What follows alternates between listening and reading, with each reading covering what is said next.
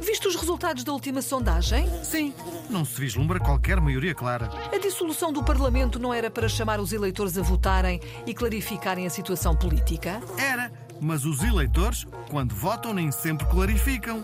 Até podem gerar ainda mais incerteza. Porquê? Ora, porque há milhões de eleitores e cada um vota como entende. Não é um bocado arriscado deixar as decisões nas mãos de tanta gente? Arriscadíssimo. Daí nas ditaduras não se entrar nestes desvarios.